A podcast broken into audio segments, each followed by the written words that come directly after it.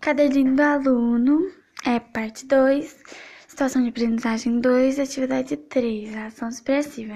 Então, é, em uma apresentação é, de dança, eu usaria como espaço um palco com bastante luzes assim coloridas, apresentando para um público que gostasse do tipo de dança assim eu não diria moderno, mas eu diria uma coisa que tem um pouco de cada elemento.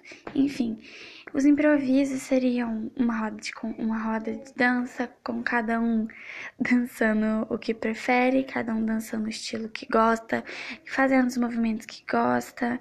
Isso levaria o tempo necessário para todo mundo que quisesse apresentar que gosta sendo dançando ou cantando. Essa é a, seria a minha ideia.